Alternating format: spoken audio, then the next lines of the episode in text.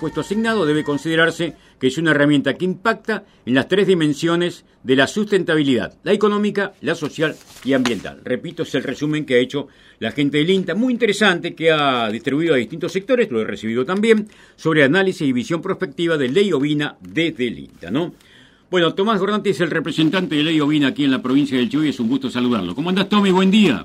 ¿Qué haces, Aníbal? Buen día, ¿cómo te va? ¿Bien? ¿Estaba por ahí? Sí, sí, ahí, buen ahí día, está. Aníbal. Ahora te ¿Cómo estoy estás? escuchando. ¿Cómo estás, Tommy? Buen día. Buen día, che, todos acá estamos. Bueno, quería preguntarte cómo está el tema ley ovina hoy en la provincia del Chubut, si se están presentando proyectos y disponen primero que nada de presupuesto, teniendo en cuenta que ha finalizado el 5 de abril y evidentemente hay algunos tropiezos seguramente como para eh, preparar la temporada, ¿no? Sí, mira, Aníbal, hay presupuesto, ¿sí? Ya Ujú. la provincia ya tiene asignados, son 20 millones que tenemos para este año, ya estamos recibiendo proyectos, eh, y este sería el último año de la ley vieja, ¿sí? Eh, que, bueno, que, esta nueva ley que se está discutiendo, se está charlando, y es la que vendría para los próximos 10 años. Pero este año ya tenemos el presupuesto asignado y ya empezamos a recibir proyectos, ¿sí? Bien, eh, tema importante, ¿no? Porque la consulta de los productores apuntan precisamente a saber qué iba a pasar esta temporada. El presupuesto ya está aprobado y también habrá presentación de proyectos. Sí, sí, sí, sí. Ya nosotros ya hemos esta, nosotros lo hemos informado a principios de este mes, el 5, para avisarle, bueno, a todos los productores y, y- y esto, esto de poder charlar con vos también ayuda a difundir eh, que sí, que ya, el productor puede contactarse con su formulador, con su profesional amigo que esté habilitado para presentar proyecto de la ley, o que se, que, se comunique con nosotros para poder orientarlo, para poder ayudarle a, entender cómo funciona la herramienta y ver si puede hacer esas impresiones que hagan falta del campo. Bien, la vigencia entonces para esta temporada 2021 de la ley ovina, que sería por otra parte la última etapa entonces de esta vieja ley, pero tiene vigencia que es lo importante de poder rescatar, ¿no? Sí, sí, sí, sí, sí, Aníbal. Y bueno, esperar, esperar este, la discusión que, que sabemos que se está dando para, para la renovación, estos cambios que, que hay distintas ideas con respecto a algunos cambios de esta letra chica que hay que analizar de la ley, pero bueno, todos esperando que, que se pueda renovar, que se pueda este, incrementar los montos que hoy tiene la ley, porque si hoy nos ponemos a pensar estos 20 millones que hoy tenemos prestables para la provincia, eh, es y no es plata, eh, por, por el plan de trabajo que, que hemos seguido manteniendo desde la web de la ley de Vina Chubut, eh, estimamos que un productor puede tomar como monto máximo 850 mil pesos, siempre con la idea de poder atender a, a la mayor cantidad de productores posible.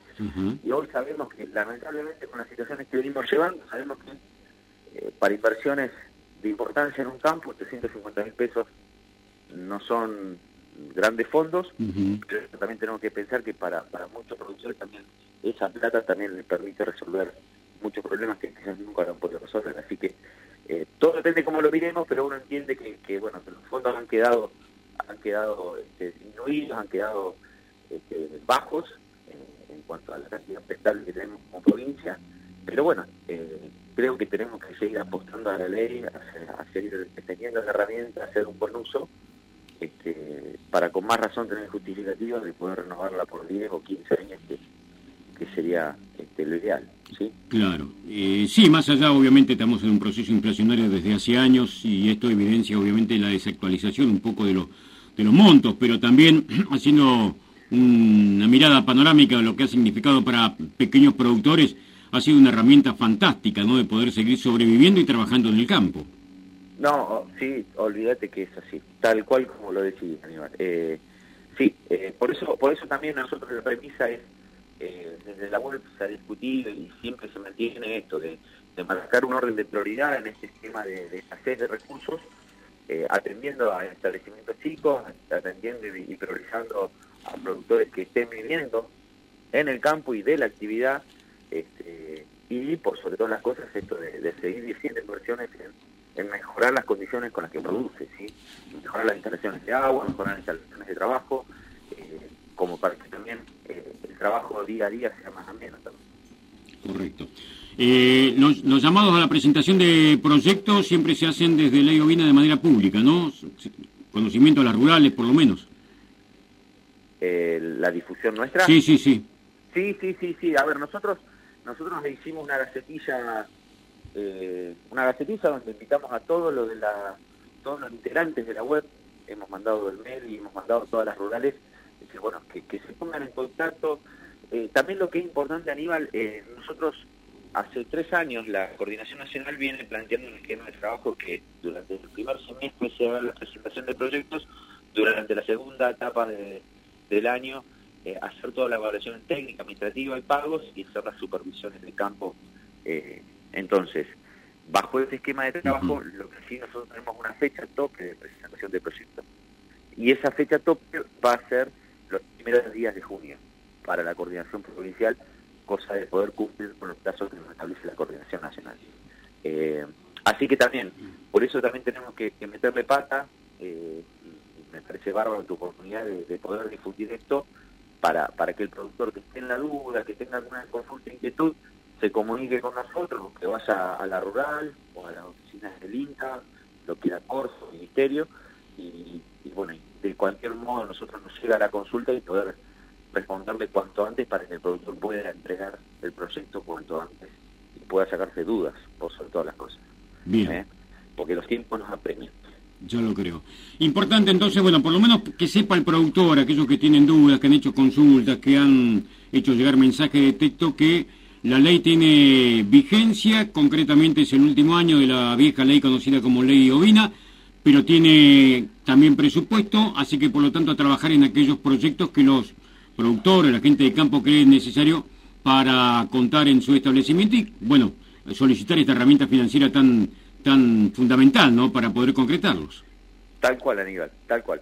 Así que quedamos a disposición.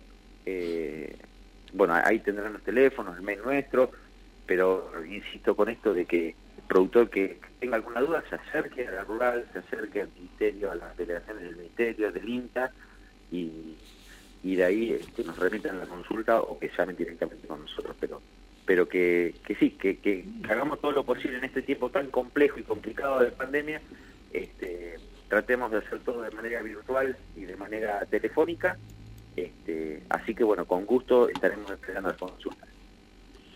Tomás Gordati, gracias por el contacto, muy amable por el, por el tiempo y la necesidad de, aclarar algunos puntos que por ahí están un poco eh, confundidos en función de lo que se espera, ¿no? De la discusión de la nueva ley y la superposición con esta ley que en definitiva sigue teniendo vigencia, que lo importante es rescatar, ¿no? Dale, Aníbal. Muchísimas gracias a vos por, por este espacio y bueno, y saludos para todos. Un abrazo, gracias. Dale, un abrazo.